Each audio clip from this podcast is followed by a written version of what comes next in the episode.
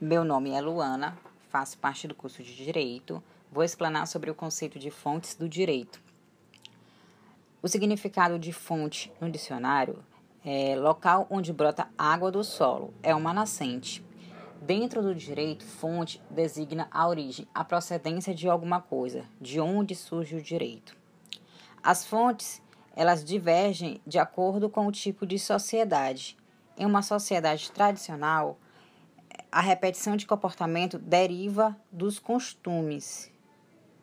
A sociedade religiosa devira, deriva do seu Deus ou Deus e sacerdotes e revelam seus direitos. Em uma sociedade moderna, prevalece a vontade social. Essa vontade social, é, um ponto que traz insegurança, seria que ela pode mudar a qualquer momento. Vou transcorrer sobre o assunto fontes do direito.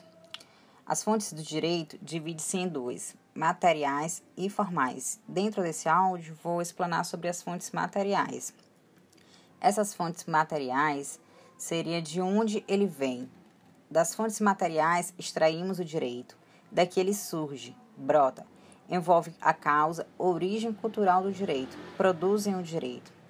A matéria-prima do direito seriam as relações sociais e os valores. Essas relações sociais derivam de interações entre indivíduos ou grupos que debatem ideias interesses, que chegam a conflitos e solução de conflitos. Este debate ele transcorre sobre temas como religião, fatos naturais, fatos demográficos, fatos políticos, fatos econômicos. Tudo isso ocasiona o debate de ideias no meio social. Outra matéria-prima do direito seriam os valores. Os valores seriam o que a sociedade preza: ordem, segurança, liberdade, paz social, justiça, moralidade.